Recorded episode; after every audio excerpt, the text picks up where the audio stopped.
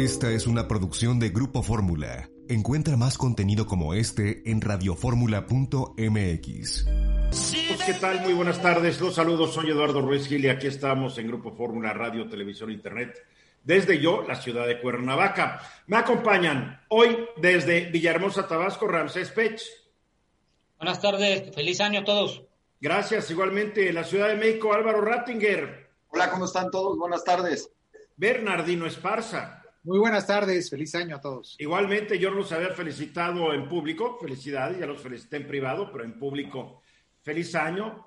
Que este año sea menos malo que el pasado, esperemos.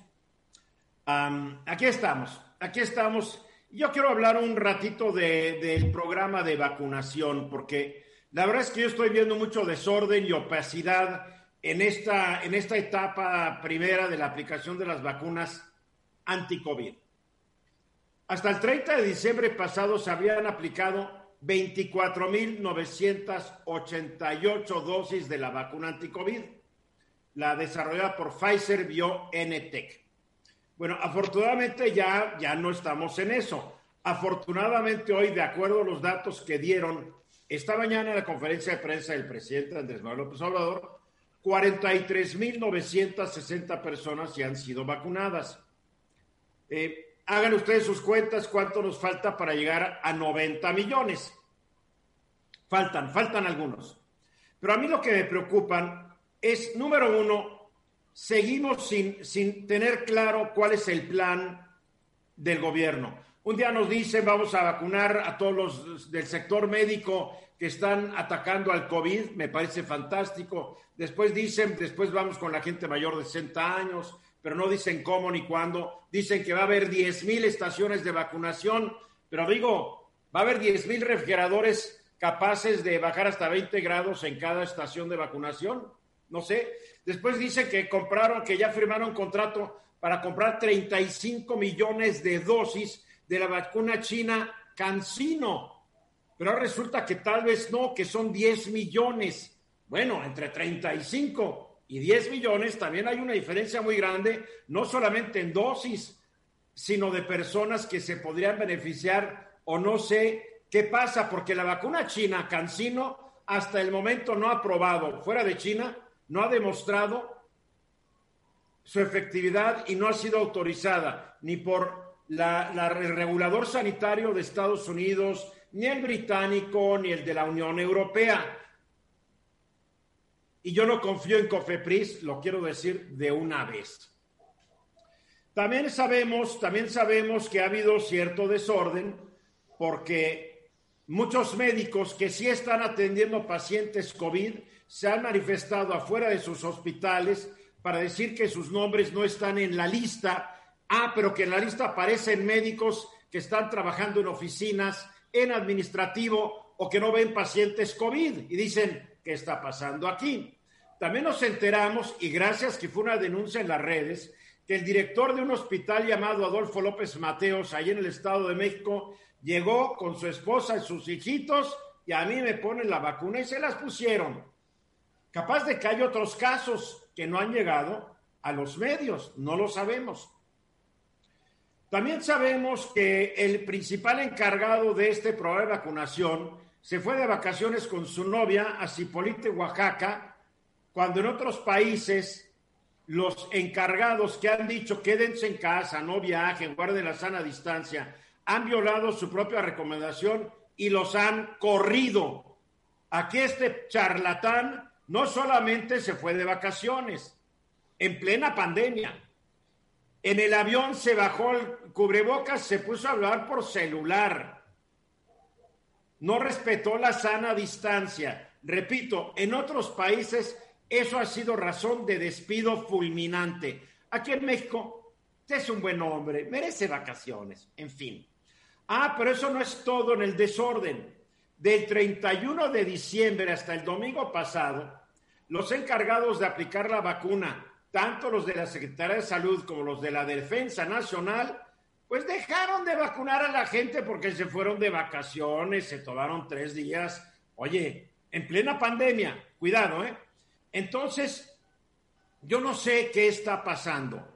yo no quiero dejar de olvidar de que el 14 de octubre, el secretario de Hacienda, Arturo Herrera, en otra conferencia del presidente, conferencia de prensa del presidente López Obrador, enfrente del presidente, dijo que durante diciembre se podría vacunar hasta 2.6 millones de personas, después tres y medio millones de personas adicionales entre enero y febrero, 11 millones en marzo, de tal forma que el primer trimestre del próximo año, o sea, de 2021, se estarían vacunando más o menos alrededor de 20 millones.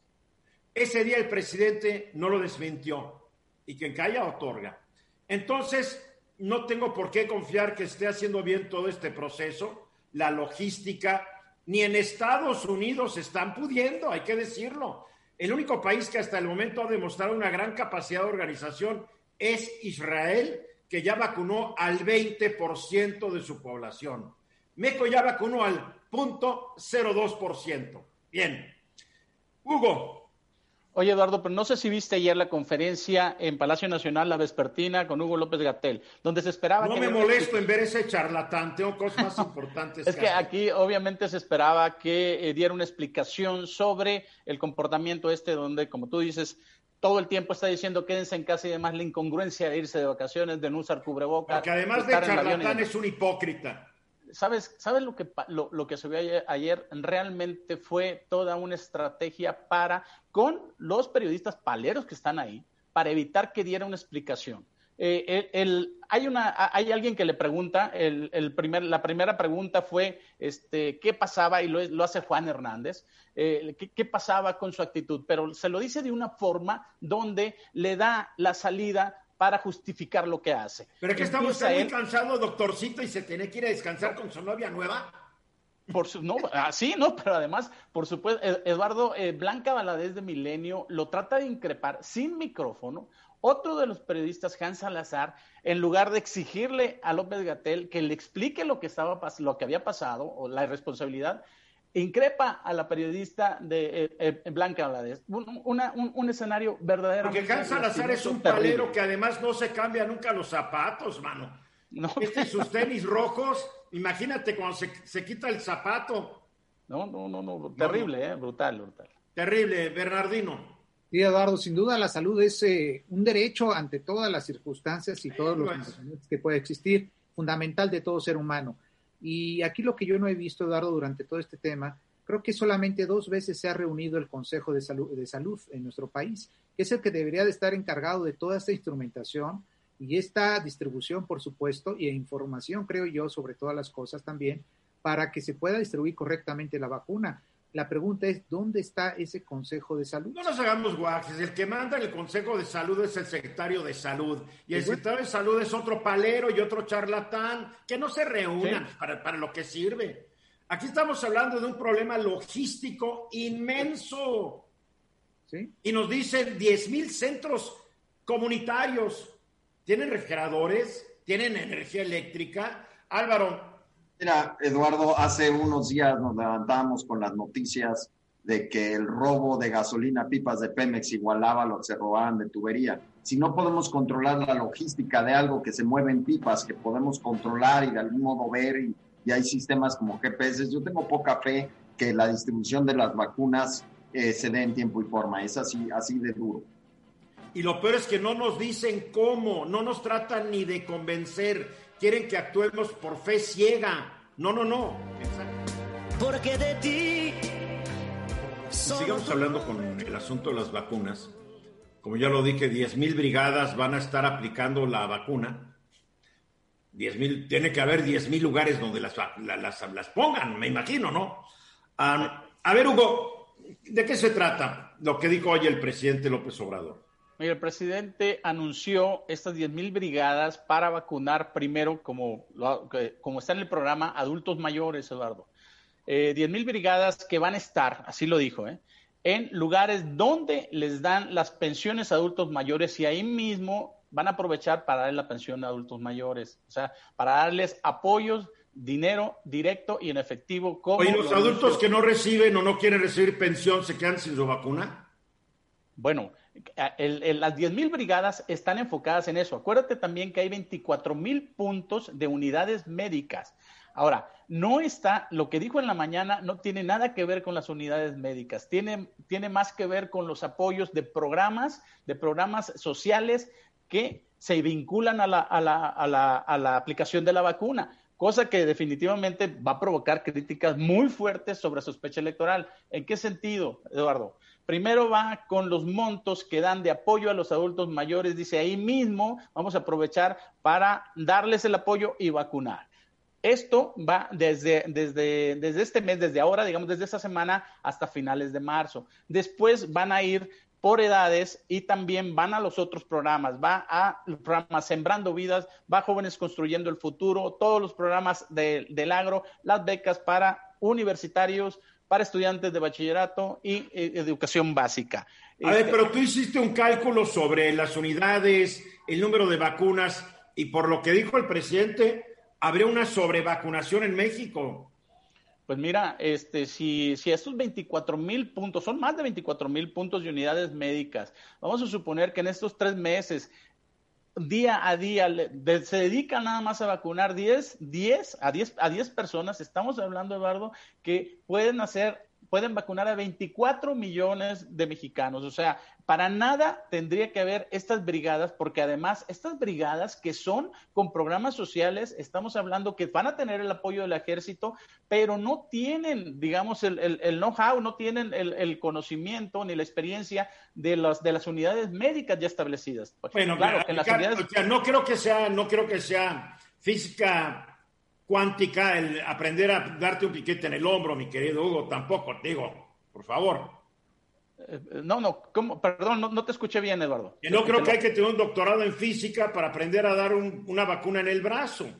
No, no, definitivamente, Eduardo, pero yo creo que esta, esta estructura que ya existe, ¿por qué habría de poner 10.000 mil brigadas donde al mismo tiempo van a dar estos apoyos este, sociales? Yo me quiero imaginar que porque estamos en una emergencia sanitaria y una pandemia, tal vez tienes que usar todos los recursos para tratar de vacunar a más personas. Pues sí, esa ese, ese, es una tesis muy válida. La otra tesis también es que me quiero imaginar de que en el 2021, en junio, tenemos una elección y esta vinculación pues obviamente por asociación de ideas van a decir, ah, mira, nos están dando dinero y nos están vacunando, cosa que ya empezaron en Estados a decir que por qué van a utilizar este tipo de brigadas que eh, eh, maneja, por ejemplo, la Secretaría de Desarrollo Social, por un lado. Yo creo que cualquier Bienestar. que lleve la vacuna a alguien es válido. Ahí sí, perdóname. No, por supuesto, pero vaya, definitivamente sí existe esta sospecha de vinculación. No, ¿cuál sospecha? Tú estás haciendo una acusación directa. No estoy haciendo una acusación, es una sospecha, es una tesis simplemente.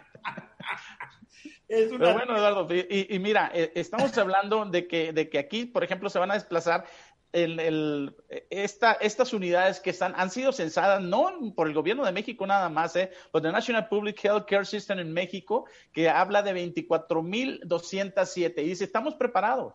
Está bien, pero mira, está cambiando ahora la señal.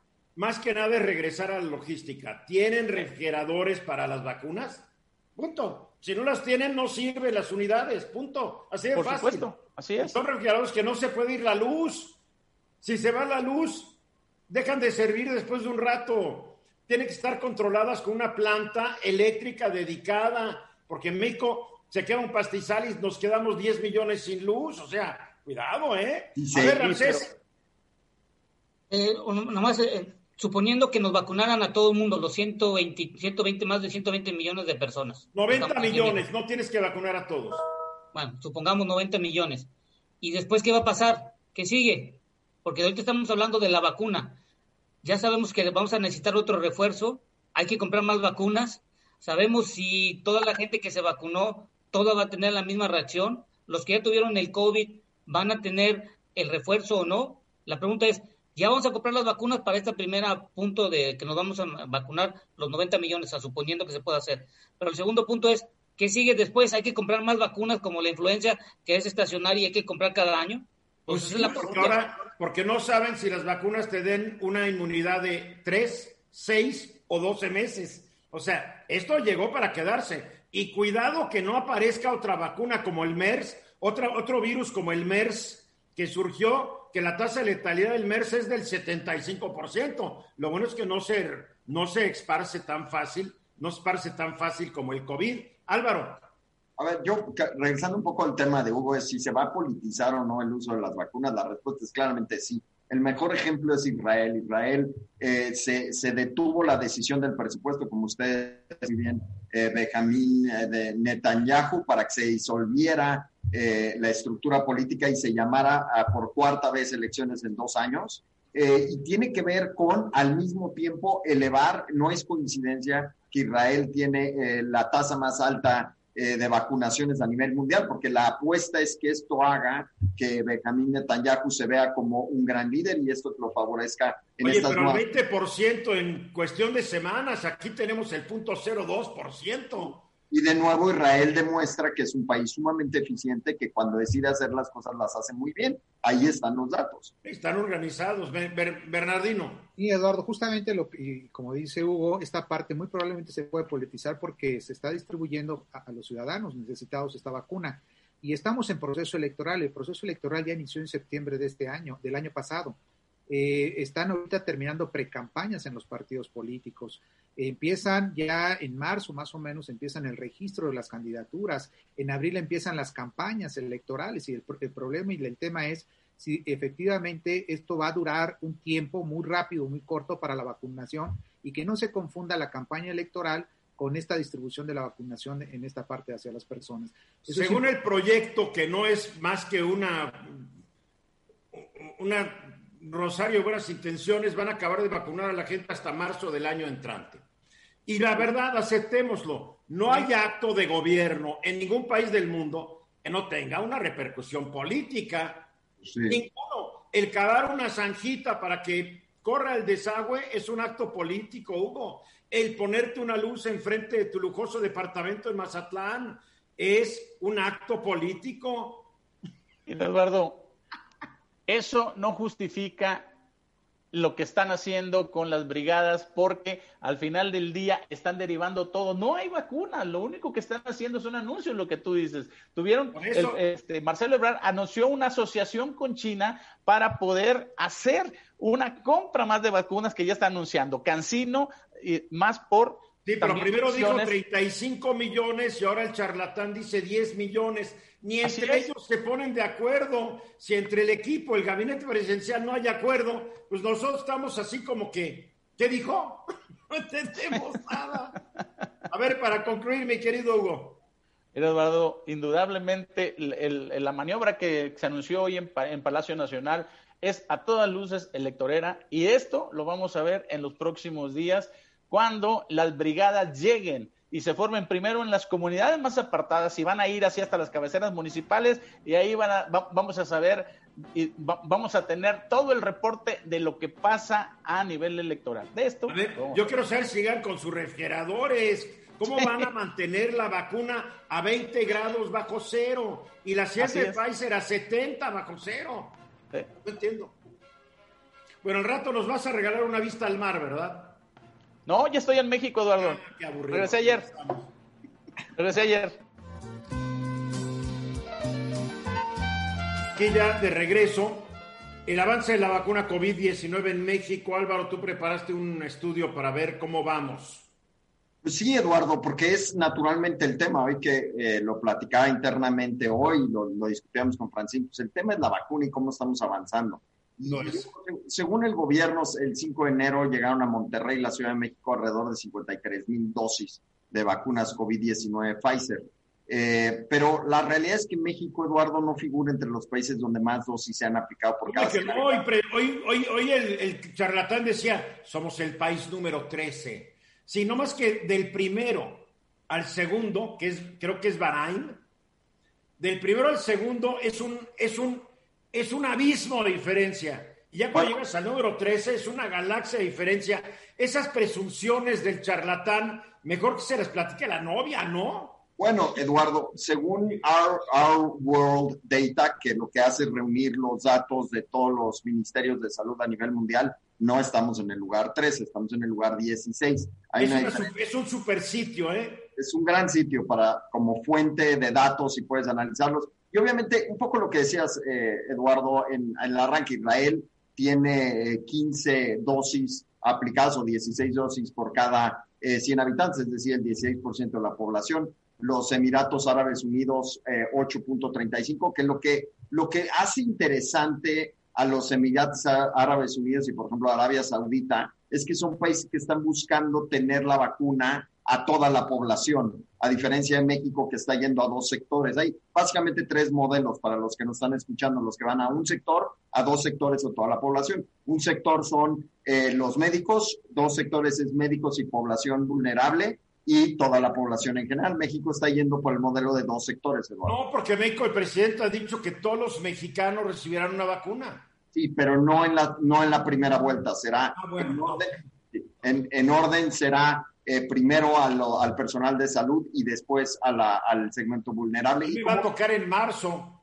Sí, sí, si bien nos va, lo que sí. Que hasta el momento no hay información seria, verídica, y si la vacuna china o la rusa no están aprobados por las autoridades sanitarias europeas o estadounidenses, ¿sabes cuándo me las voy a poner? No, pues, no, pues ah. más, pero, eh, amén de eso, Eduardo, lo que te puedo decir es que el promedio, el, promedio mundial es punto .19% y México está en el punto .03.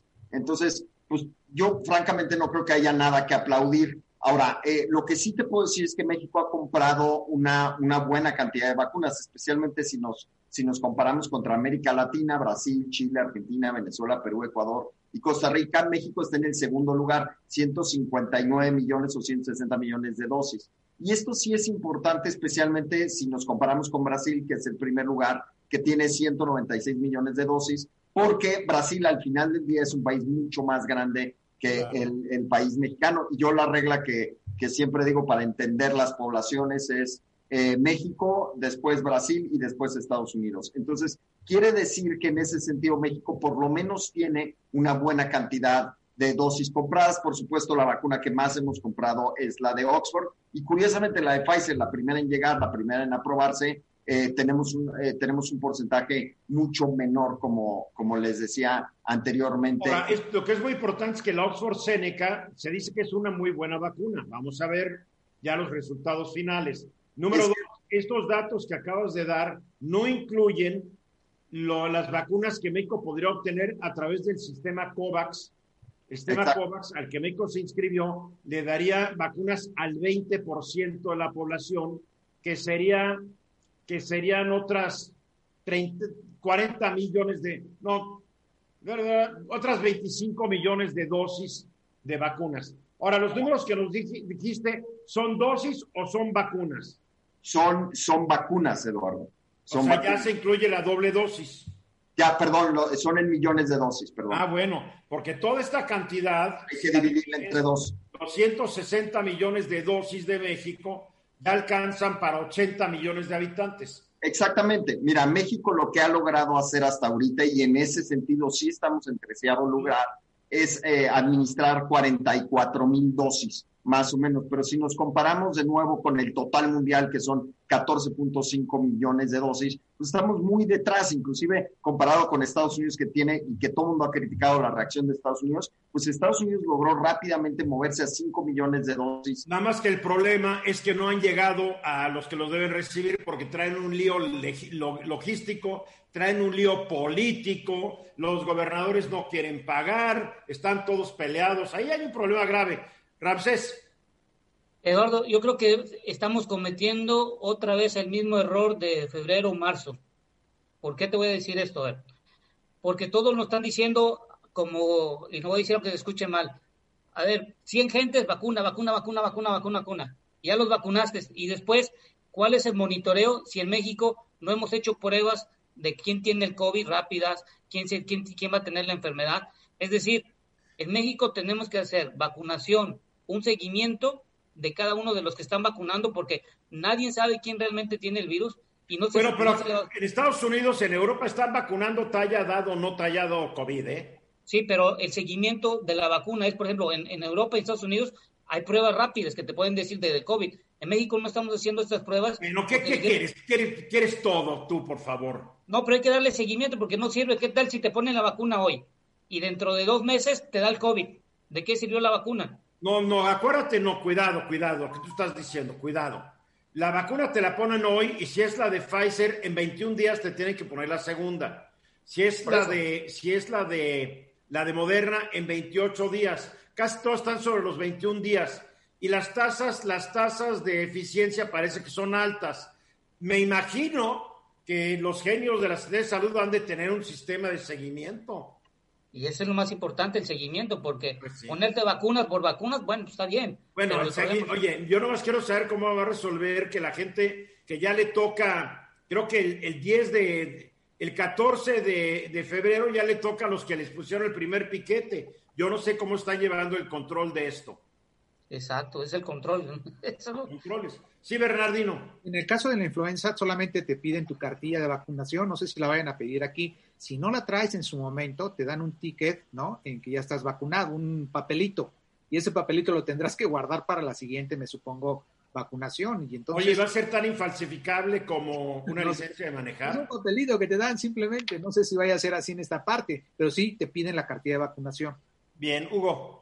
El caso de las brigadas, Eduardo, hoy dijo el presidente que cada viernes las brigadas de donde estén van a emitir un reporte y en ese reporte eh, va, a ir, va a ir obviamente todos los datos de la gente que vacunaron. Eso se va a concentrar en cada estado y cada estado le va a reportar a la federación. A mí se me hace algo este, verdaderamente, este, pues, ¿qué te puedo decir? Muy pedestre, pero lo están haciendo así porque van a comunidades donde ni siquiera llega el internet ni nada. Entonces, no sé cómo, cómo, cómo lo vayan a hacer, pero lo van a hacer con papelitos, ¿eh? No hay más. Bueno, pues en Estados Unidos con papelito, a mi hermana que la vacunaron le dieron un papelito, le pusieron un sello adherente y a su, y a su tarjeta que la identifica como médica, también le pusieron el sellito. ah, pero eso sí, por internet, cada no sé cuántos días le preguntan cómo está usted, qué síntomas presenta, qué molestias, etcétera, etcétera. Y, ya tiene su día súper definido y la hora que va a regresar por la segunda dosis.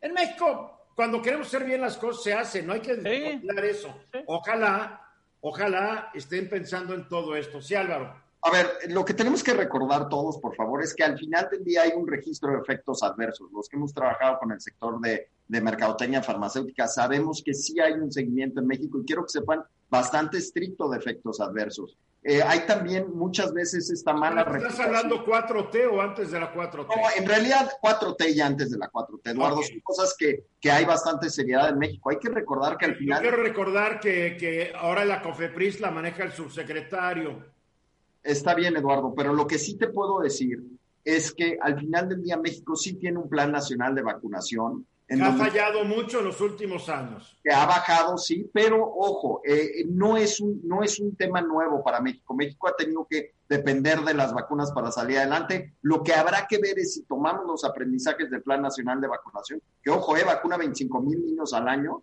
ver si podemos aprender eso y aplicar eso. mil o 25 millones? Son 25 mil menores que son inoculados contra enfermedades como poliomielitis, sarampión y viruela. Lo pueden encontrar directo en el sitio del gobierno de, gobierno de México, pero lo importante es que tenemos que poner atención al número de vacunas que compramos, pero también en entregarlas en tiempo y en forma. Hace un ratito, hace un ratito estábamos platicando, apreté mal el botón, pero aquí estamos sobre el proceso electoral, Bernardino.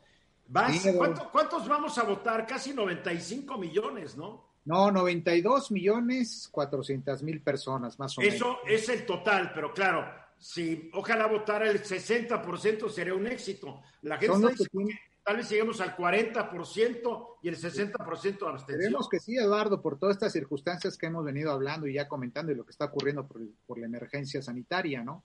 Eh, el INE dice que están inscritos en el listado nominal o los que tienen ya credencial de elector 92 millones, un poquito más, 92 millones 400 mil personas. Entonces, todas ellas ya tienen una credencial de elector. Ahora falta que realmente vayan a votar. En programas pasados hablábamos también aquí del abstencionismo. ¿Quién sabe cómo vaya a darse este abstencionismo? Si en la medida también el día 6 de junio no se ha logrado vacunar a todas las personas, ¿no? En, en las dos dosis que le corresponden respecto al COVID. Bueno, y además, ¿a quién va a lanzar de candidatos? Digo, porque como yo veo el PRIAMPRD, el PIAMPRD, va a lanzar a los mismos cartuchos quemados de siempre. Sí, a los cartuchos quemados que antes estaban en el PRI, PAN y PRD. Digo, no hay mucho de dónde escoger. Es que ¿eh? también, Eduardo, hay un tema muy importante. Los partidos políticos no se han preocupado, creo yo, en general, crear nuevas, eh, nuevas estructuras políticas a través de los candidatos, de los postulantes que quieran ser candidatos en su momento, sino siempre han militado los mismos y a eso también se les ha hecho referencia a muchas personas que han dado el transfugismo, ¿no? En el país, es decir, o los, o los que brincan, los grillos, ¿no? De un partido a otro partido político. Entonces, así es nuestra costumbre política y es la que tenemos ahorita y las que se va a presentar muy probablemente para el próximo 6 de junio. También sabes de qué se habla, Eduardo, de que se han registrado ahorita 477 personas aspirantes a las candidaturas independientes, ¿no? Porque también no solamente van a ser de partidos políticos, sino también de candidaturas independientes. Entre ellos han sido 74 mujeres y 373 hombres, ¿no? Es decir, hay una mayoría de hombres que buscan. Estamos más mujeres que se inscriban. Desde aquí hay que pedirle a las mujeres mexicanas que se inscriban como candidatas independientes. La verdad. Así es, Eduardo, porque eh, días pasados el INE también ya le solicitó a los partidos políticos que postularan en siete estados a siete mujeres, ¿no? A gobernaturas, eh, que venció justamente el 31 de diciembre esta, eh, esta solicitud. Entonces, también el interés de la mujer, por supuesto, en participar en la política en ese sentido. Creo que es importante. Y hay que mencionar, Eduardo, también que dice el INE que se van a instalar para votar 163.244 casillas en toda la República Mexicana, porque hay que acordarnos que va a haber 21.000 cargos de elección en esta parte de elección pues prácticamente popular en toda la República Mexicana, los diputados, 515 gobernaturas, los municipios, 30 estados donde se eligen eh, diputados locales, ¿no? Por ejemplo. Entonces es una de las elecciones muy complejas, muy amplias, se dice que en la parte de la historia. Pero también hay una característica, Eduardo, que se está mencionando aquí, el Registro Nacional de Personas Sancionadas en materia de violencia política contra las mujeres en razón de género, ¿no?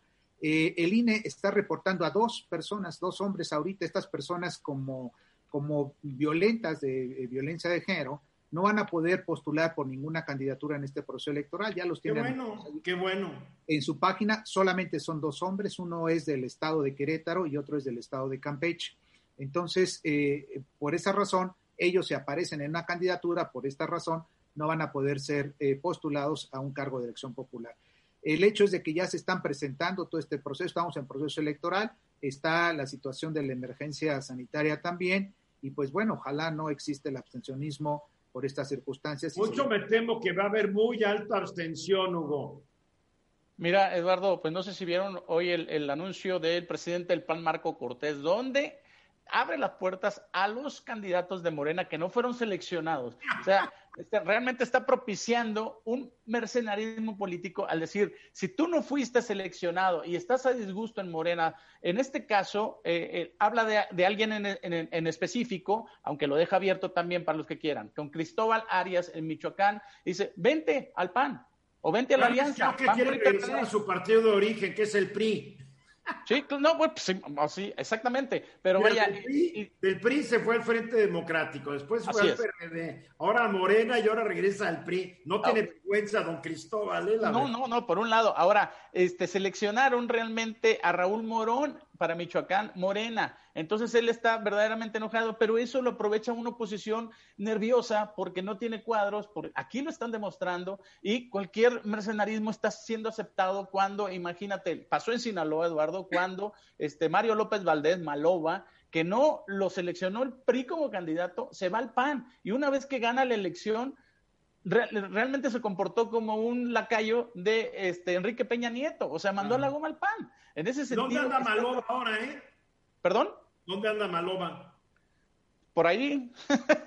en Sinaloa, ¿eh? Está en Sinaloa. Álvaro. Bueno, yo creo que el tema aquí central es el que tocaste, el abstencionismo. O sea, creo que algo que discutía con alguien este fin de semana es que hay mucha crítica constante del gobierno. Creo que todos la escuchamos a donde quiera que vamos.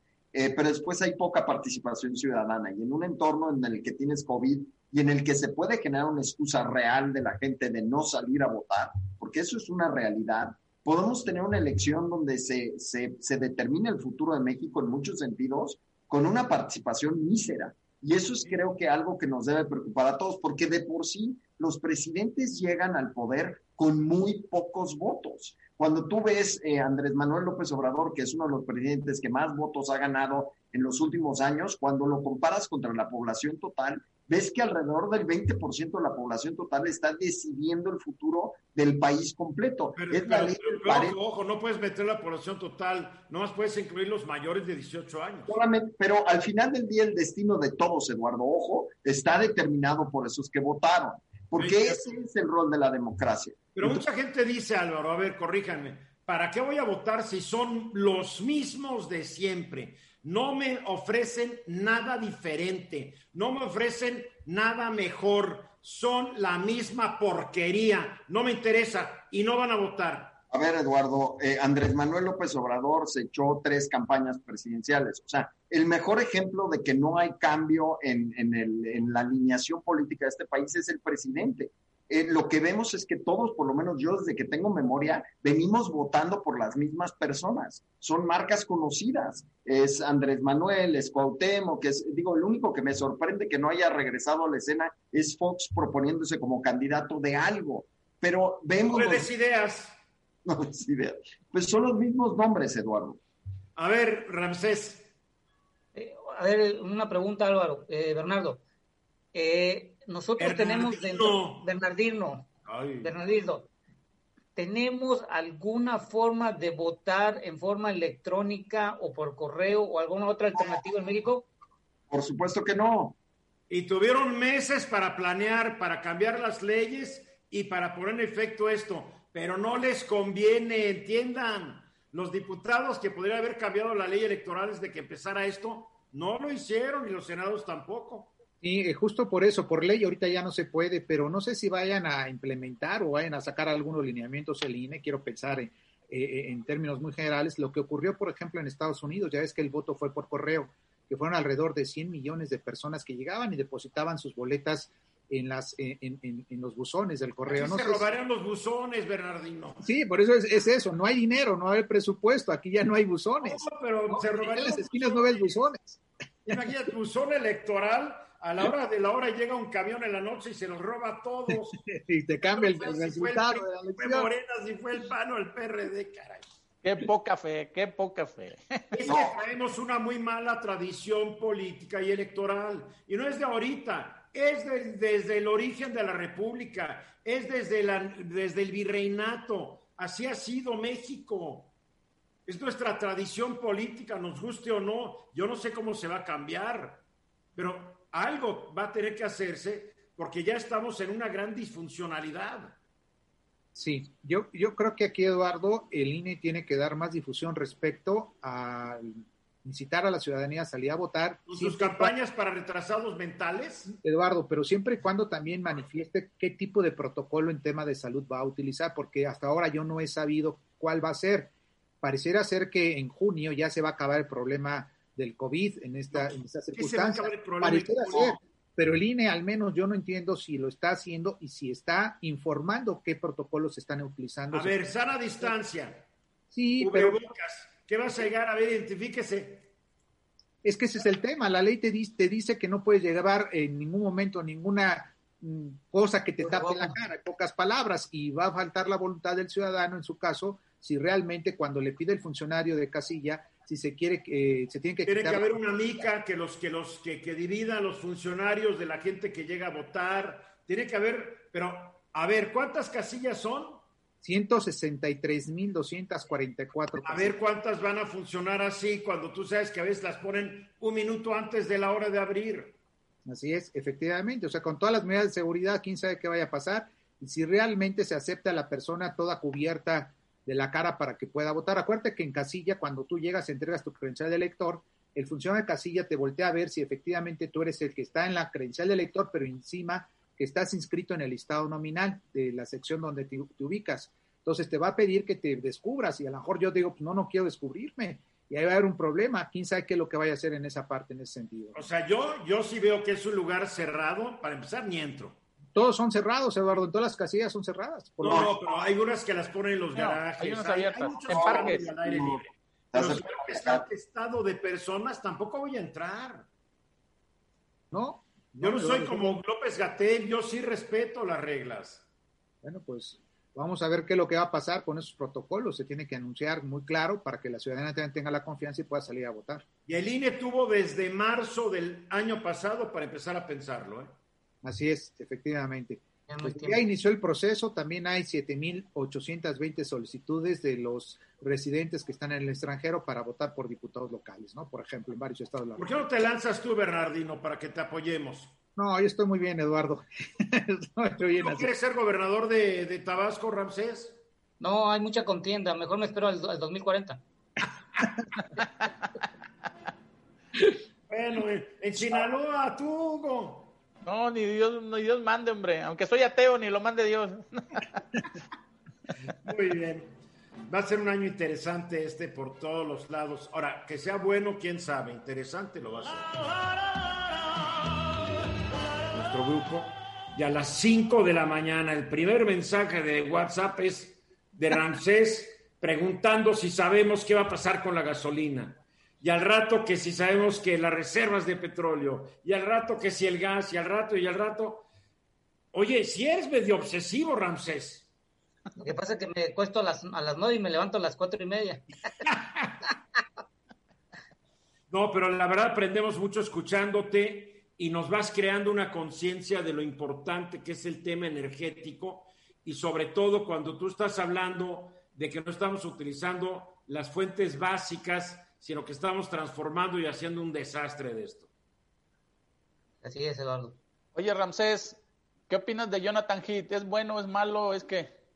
Jonathan Heath. A ver, recuérdame porque a veces me pierdo. Jonathan Heath. No lo tengo en mi radar. Es un columnista de energía. ¿Nunca, nunca, lo, has, ¿nunca lo has leído? No, no lo he escuchado. Jonathan Heath, Jonathan Heath no es el subgobernador del Banco de México. Sí, pero, pero él, él, pero él tiene, él tiene, él tiene una especialidad en energía y es que escribía siempre. El que escribía sobre esto es otro Jonathan. Es Jonathan Heath, Eduardo. No, hay otro, hay otro por ahí, ya, ya, lo ubiqué, pero en fin, tú búscale, yo lo busco, pero ahorita, ahorita es qué requerimos en energía para este año y para los que vienen, mi querido Ramsés. Bueno, a ver, Eduardo, yo estuve platicando y con mi, con mi hijo y hay una cosa que se llama y que están metiendo mucho en la parte de arquitectura y en la parte de diseño interiores a partir del COVID, que le llaman el minimalismo. Y me puse a razonar y dije, a ver, ¿qué tiene que ver esto? Y el minimalismo lo que te dice es tomar lo necesario y utiliza lo que comúnmente en tu vida cotidiana vas a usar. Y lo que veo esto es que tenemos que convertirnos este 2021 en minimalistas energéticos. Es decir, no prendas el switch de tu casa si no lo vas a utilizar. Si no vas a estar en el cuarto, ¿para qué tienes la luz prendida? Por ejemplo, en las casas tenemos a veces las lámparas prendidas y la pregunta es, ¿para qué la necesitas prendida? Bueno, yo tengo una mala costumbre porque de chico, si, decíamos, si dejamos una luz prendida, y mi papá decía, ¿quién paga la luz? Bueno, entonces el dicho pues que... Pues el día que la pagues tú, la dejas prendida, apágala, y así era la casa. Y no, es algo nuevo, mi querido Ramsés. A mí me iba muy mal en mi casa si dejaba la luz prendida. Estás descubriendo, ¿sabes qué? Yo creo que tu hijo lo maleducaste y te estás dando cuenta, Ramsés. posiblemente posiblemente sea, sea eso, pero cuando me doy cuenta, por ejemplo, en datos que sacó la Agencia Internacional de Energía, dice que el año pasado y este año que cerró, solo se invirtió la mitad en la parte de eficiencia energética. Y esto se refiere a tecnologías en edificios de mayor reducción de consumo de energía, sobre todo eléctrica, en los hogares. Y sobre todo lo que estamos viendo es que la eficiencia energética disminuye entre un 40 y un 50% las emisiones de dióxido de carbono. ¿Qué quiere decir esto? Que si utilizas menos material para construir un equipo, que vas a utilizar un aparato eléctrico, si utilizas menos cantidad de cosas, vamos a tomar menos cantidad de la naturaleza. Y esto, ¿por qué te lo comento, Eduardo? Porque en un, en un estudio que hizo el Banco Mundial, dice que la cantidad de minerales que se van a utilizar en el año 2050 va a crecer un 500% y va a ser mayormente utilizado para la generación de energías del tipo renovable. Es decir, la utilización de litio, silicio y todos los demás de estos minerales se va a tener una mayor extracción. Aquí la pregunta es, no importa que se haga para la parte de, de renovables. La pregunta es, ¿cómo lo vas a reciclar el equipo cuando llegue a su vida útil? Esa es la pregunta que hoy en día tenemos que hacernos a partir de cualquier aparato, cosa o que utilicemos. Por eso lo que le llaman hoy el minimalismo energético es, está bien, lo vas a utilizar, pero pregúntate cuál va a ser el uso cuando ya llegue a su vida útil de lo que compraste. Y en México estamos en la calle en eso, porque reciclar una computadora en México casi es tú hacerles el favor a los recicladores. Yo he contactado a unos para decirles, a ver, tengo esto, mándenos por favor una descripción, el peso, las medidas. Oiga, no, vengan ustedes, se los voy a regalar. Ah, no. Digo, la cultura del reciclaje, de todas estas cosas que nos rodean, estamos en la calle y mientras se van acumulando montañas de teclados, montañas de monitores, montañas de viejos CPUs y nadie parece estar a cargo. No hay una política nacional de reciclaje de electrónicos. No lo hay y, lo, otro es, por ejemplo, la OPEP el sábado y el domingo que se reunieron, ya dijo, el, domingo pasado dice, y lo voy a leer como textualmente dice, existe una alta incertidumbre de la recuperación de la demanda de los combustibles. Escuchemos bien, los viajes, el turismo, el ocio y la hostelería seguirán bien afectados y ellos esperan que el crecimiento de la demanda pueda ser a partir del segundo semestre del 2021. Es decir, la OPEP está esperando que este primer semestre, con los casos de COVID, con la nueva cepa y todo lo que estamos viendo, la, cantidad de combustibles que se consumen en el mundo no va, no va a crecer. Y esto lo estamos viendo hoy, hace unos minutos, en donde la OPEP acaba de decir que en febrero y marzo no va a aumentar la producción de hidrocarburos en el mundo. Pero además yo creo que son muy optimistas los de la OPEP porque la industria aeronáutica y la hotelera alrededor del mundo dicen que será hasta mediados del 22 cuando empiecen a recuperarse. Y, y esto, Eduardo, viendo lo de Estados Unidos, Estados Unidos ya entendió que el nuevo modelo de negocio se llama reducir la cantidad de dióxido de carbono, reciclar, crear carros eléctricos y cambiar la manufactura de carros de combustibles a carros eléctricos y sobre todo ver cómo la vida útil de todos los equipos que utilizan en los hogares de Estados Unidos van a haber programas de reciclado. En Europa ya lo, han, ya, lo ya lo empezaron a hacer y lo han hecho por muchos años, pero aquí en Estados Unidos acuérdate que es un nivel de alto consumo. Imagínate cuántos no aparatos compran al día en Estados Unidos y cuántos de esos le dan una vida útil a veces hasta de seis meses. Sí, es increíble. Álvaro.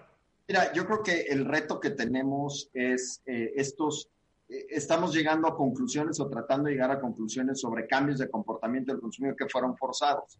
Entonces, por esa razón, hay muchos analistas que dicen, el turismo de viaje va a colapsar y ya no habrá hoteles de negocio porque todo será por videoconferencia.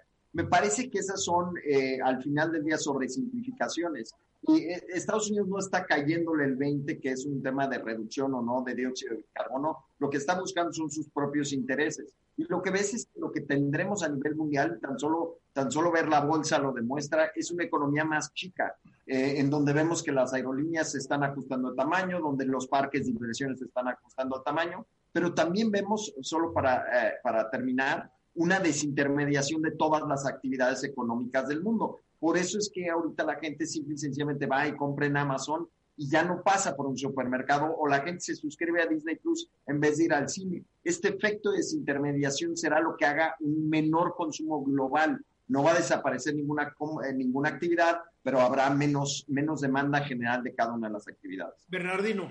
Eh, ante esta panorámica, yo le quiero hacer una pregunta a Ramsés. Ante esta panorámica, el Estado mexicano, México, el gobierno ¿Cuál es la estrategia que se tiene que implementar? O sea, ¿qué es lo que se sugiere a través del OPE en este sentido? Por ejemplo, estaba leyendo también que ahorita eh, muchos desempleados están buscando trabajo y no encuentran, que es otro de los planteamientos que genera todo este problema. Finalmente, ¿cuál es la política que se tiene que instrumentar? Yo creo que el gobierno mexicano tiene que tomar o tiene que tener algún tipo de estrategia respecto a ello. Bueno, sobre la estrategia, bueno, primero ponernos de acuerdo en que haya la inversión, haya la inversión extranjera, la inversión eh, pública y privada en conjunto para generar empleos.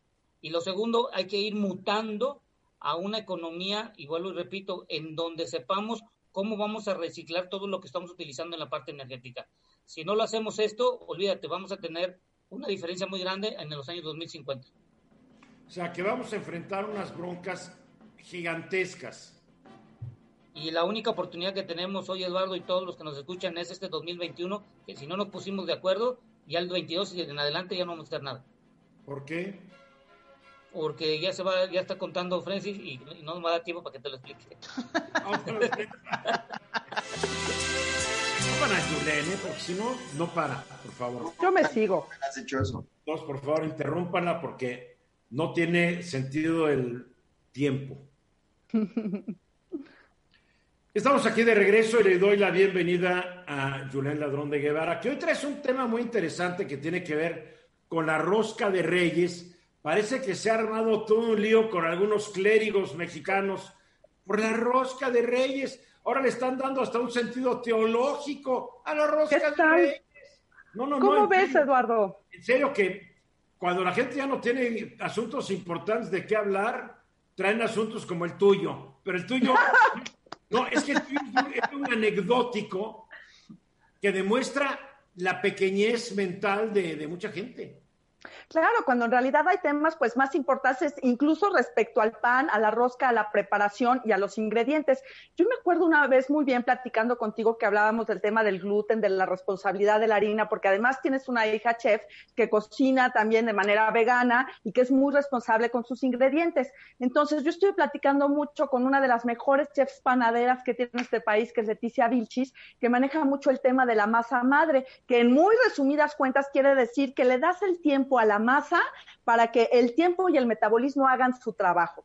Que en realidad el gluten, como lo tienen que crecer en dos horas y en tres horas ya está empacado el pan, termina haciéndote daño, cuando en realidad lo que hay que hacer es permitir que fermente, que crezca, que tome toda su proporción la masa para después cocinarla y así pues es más responsable.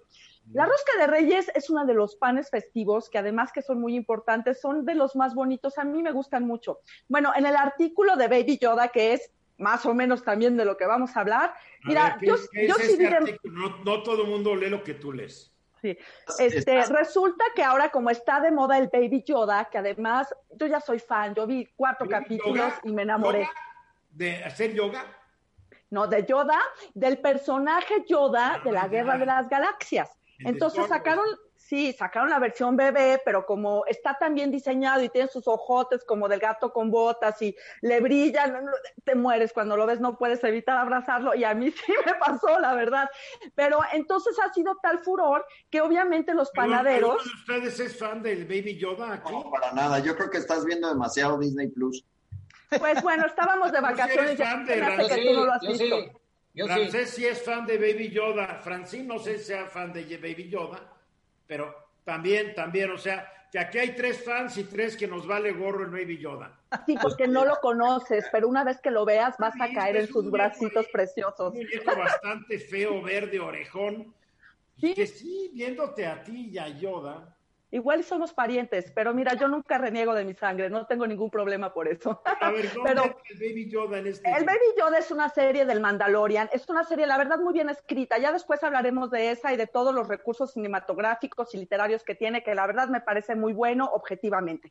Sin embargo, los niños cayeron a los pies de Baby Yoda y los panaderos les pareció muy buena idea, y a mí también me parece mercadológicamente una buena idea, pues meter a uno de estos muñequitos para tener más publicidad.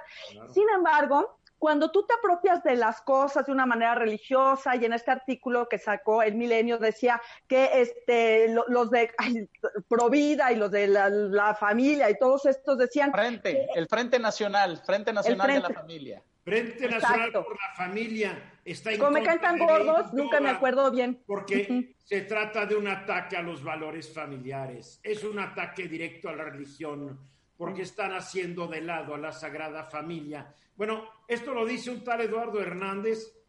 ¿Y quién diablos Eduardo Hernández para decidir si mi rosca tiene Baby Yoda o muñeco? ¿O no? Y además sí brilla mejor porque en la oscuridad apagas la luz y aparece con sus manitas. Bueno, Eso el niño además, Dios del muñequito no brilla, ¿eh? Y además están desinformando, Eduardo. Mira, históricamente la rosca es al niño Dios cuando lo iba a matar Herodes y lo, este, lo esconden en el desierto, pues es la metáfora, es la rosca. La rosca de los reyes se supone que es redonda por la corona, no por la unidad familiar que es infinita y todas esas cosas, que si quieres ver señales, pues la ves, ¿no? Y Ahora la rosca de reyes es alargada porque pues no hay moldes redondos que quepan en un horno, así tan fácil. Antes se utilizaba un haba, como se utiliza en España, que es el roscón, o también, o la galette de roi, como es este en Francia, pues en México lo tropicalizamos, pusimos un muñequito que simboliza el niño Dios, pero pues mira, en realidad ahorita lo importante es pasártela bien. Estamos en medio de una pandemia terrible. Si tu hijo te pide que la rosca tenga baby Yoda, ¿qué más te da? No, sácate niño, te vas a condenar, te vas a ir al infierno. No puede ser baby Yoda. Está haciendo contra los valores de la familia y la rosca representa a Dios, la unidad del alfa y el omega y no puedes meterle un muñequito, porque ese muñequito además no sabemos si es buena persona. A ver, Álvaro. Es bien fácil, Eduardo. Eh, la pizza de Roma no es la misma pizza de Boston y de Nueva York. Los productos evolucionan, atienden a los mercados locales.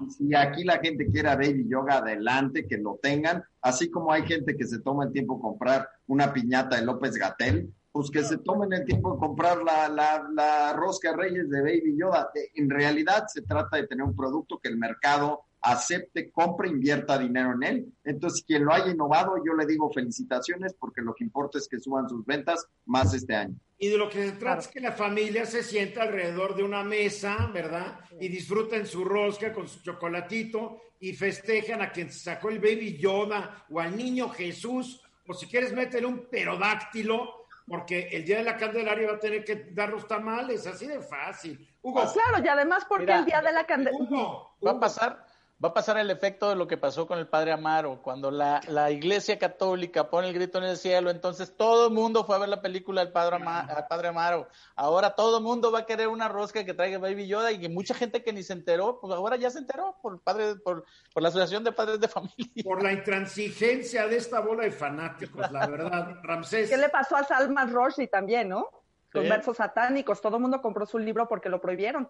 Claro. Yo creo que lo, yo creo que Eduardo, lo más importante de la rosca es un chocolate, remojarlo, chopearlo, comerlo, disfrutarlo y todo lo demás que esté fuera de ello, pues ya decida cada quien cómo lo quiere tomar, pero lo importante es un chocolatito bien chopeadito, comidito y se acabó. ¿Para qué no estamos peleando? De eso se trata. Yo no sé por qué este tal Eduardo Hernández sale con sus cosas. Lo que es buscar notoriedad con un tema tan estúpido, ¿no? Que además se sienten propietarios del tema religioso, creen que pueden moralizarnos a todos. No todos somos católicos. Y además, ¿por qué no hicieron comentarios cuando en México se dijo que al final a los curas pederastas se les iba a castigar de otras maneras distintas? Yo no vi ningún comentario de este señor y ahora resulta que le conflictúa Baby Yoda, ¿no? Entonces, estamos en una, como dice Álvaro, bueno, él es mercadólogo, él sabe bien del tema. Estamos en medio de una pandemia, hay que vender y hay que pasarla bien. ¿Qué más da? Muy bien, me gusta tu tema.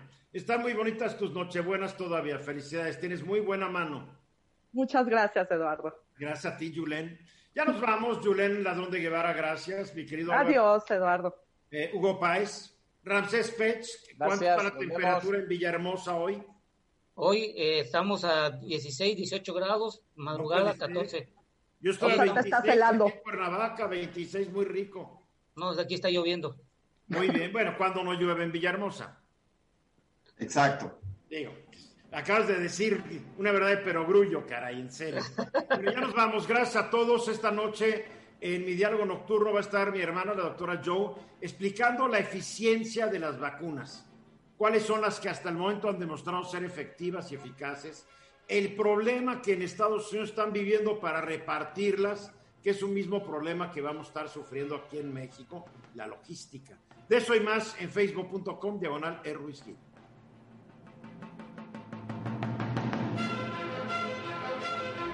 Esta fue una producción de Grupo Fórmula. Encuentra más contenido como este en radioformula.mx.